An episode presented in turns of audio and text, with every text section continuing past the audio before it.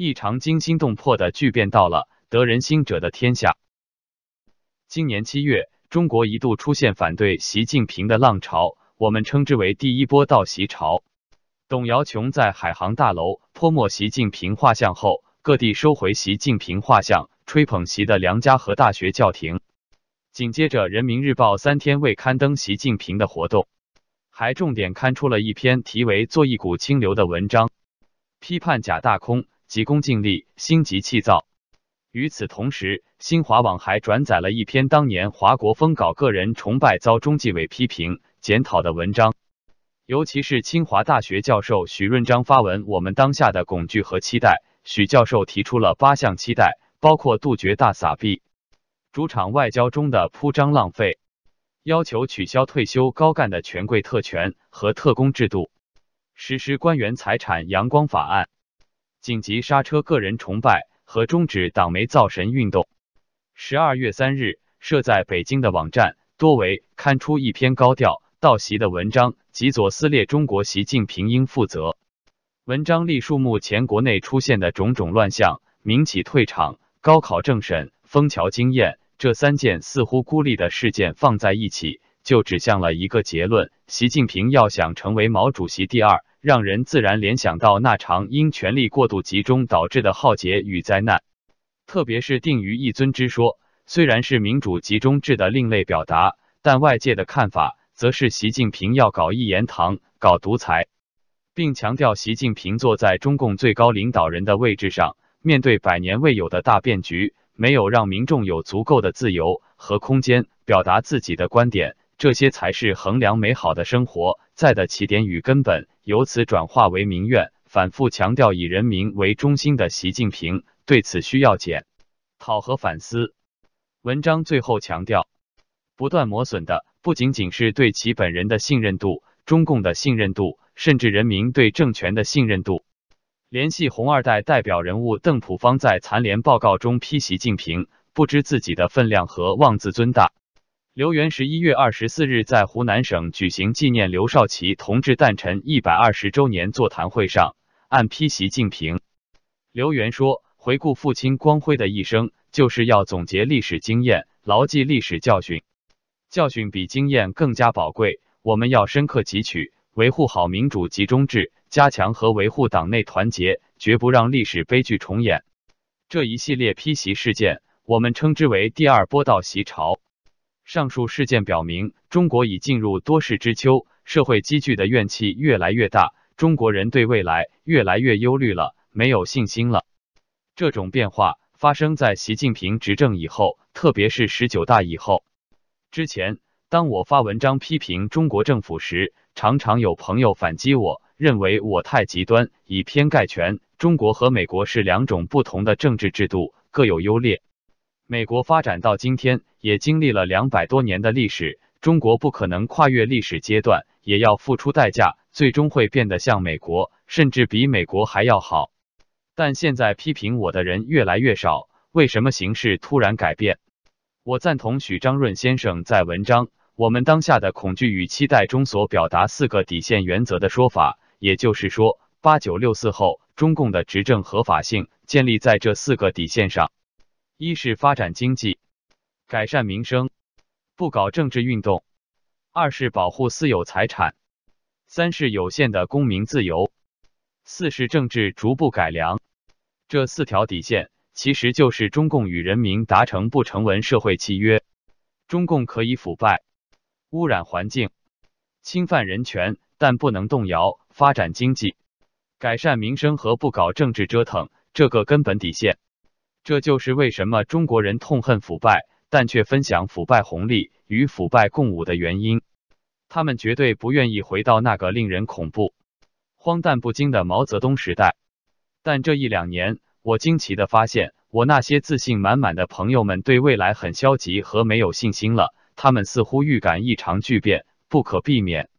习近平的倒行逆施撕毁了上述四条政治契约，人们感到不安全，很忧虑。不知道明天会发生什么，我觉得这就是中国人权力意识的觉醒，但这种觉醒却不幸是通过灾难实现的。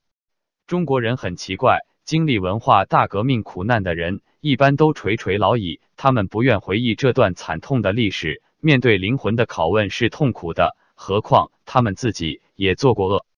他们子女正处于壮年，一心在发财致富上，只扫自己门前雪，哪管他人瓦上霜。他们是中国政治转型不能急，要慢慢来观点的主力军，思维还在改革开放的惯性中运行。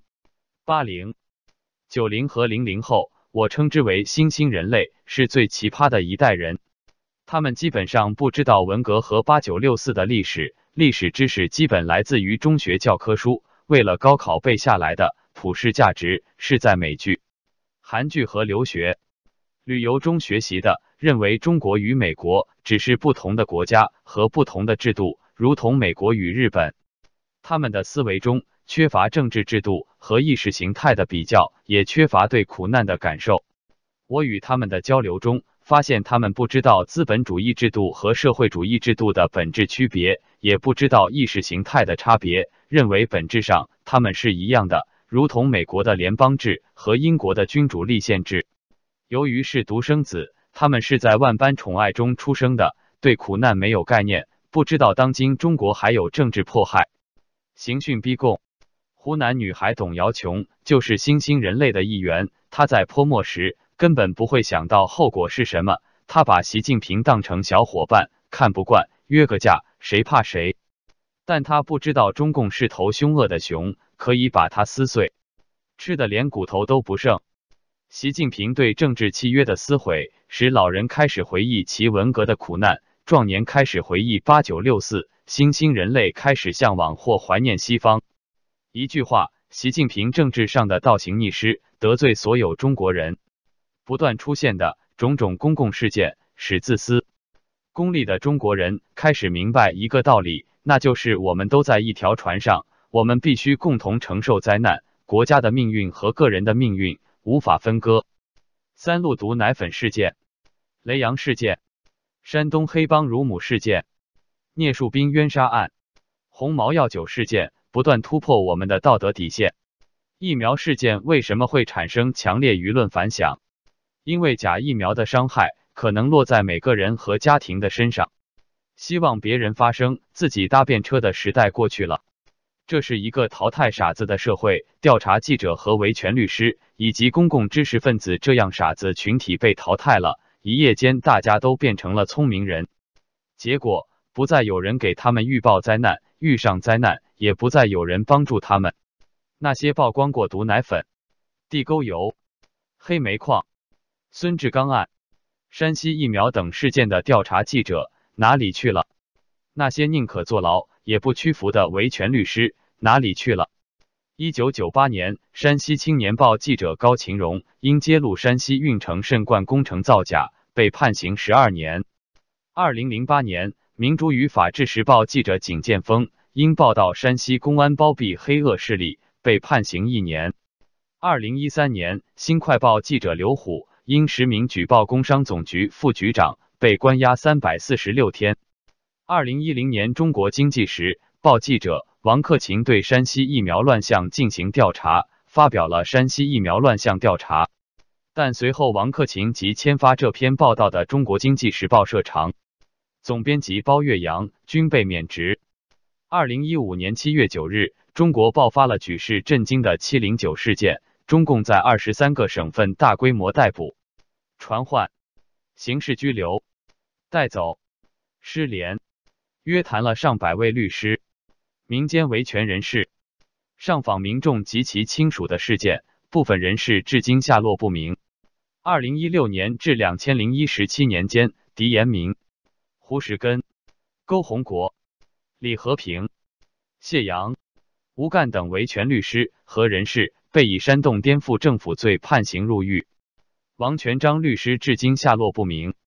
他们的悲惨境遇并没有得到社会的声援，相反，回应的。是令人心寒的冷漠。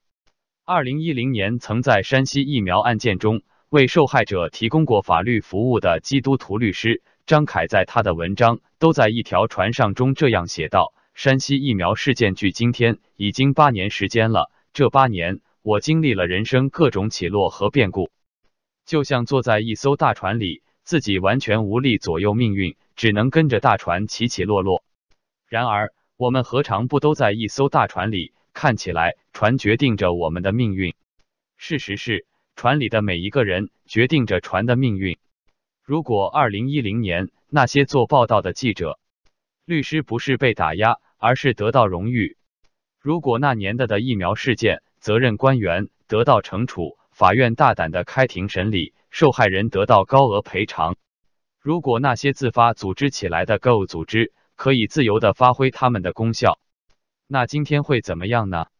不用太聪明也会知道，会产生更杰出的记者、律师、官员。但这一切都只是假设。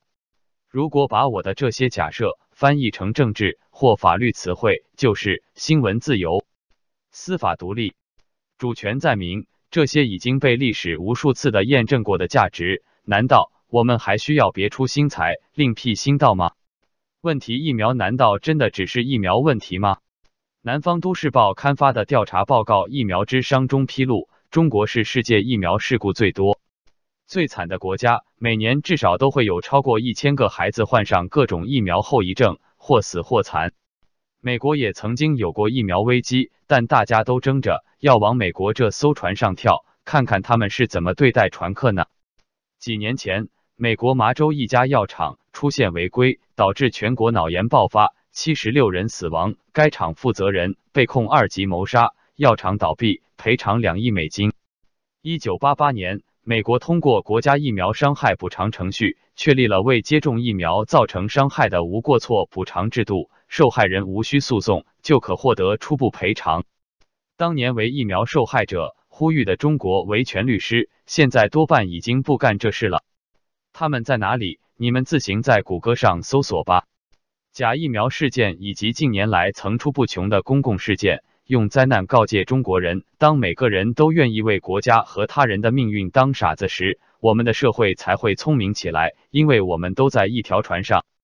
张凯的文章获得千万点击量，十七个小时获得一百四十万元的打赏。或许我们可以把它当成社会对调查记者和维权律师、异议人士的歉意金。张凯律师决定把他全部捐献了法治基金，因为他还愿意继续当傻子。一个普通老百姓在当今中国能做什么呢？我的看法是，对不正义的事发出你的声音，及时转发一篇具有常识的微信、微博文章。对告密的大学生告诉他，孩子，这是一种下贱、肮脏的行为。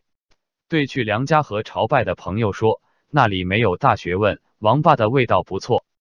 对在狱中服刑的维权律师的妻子们，表达一点敬意。正如中国政法大学丛日云教授所说，面对滚滚而来的浊流，如果你不能总是抗争，你是否可以选择偶尔抗争？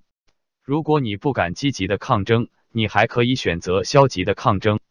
如果你不能勇敢的表达，你可以选择含蓄的表达。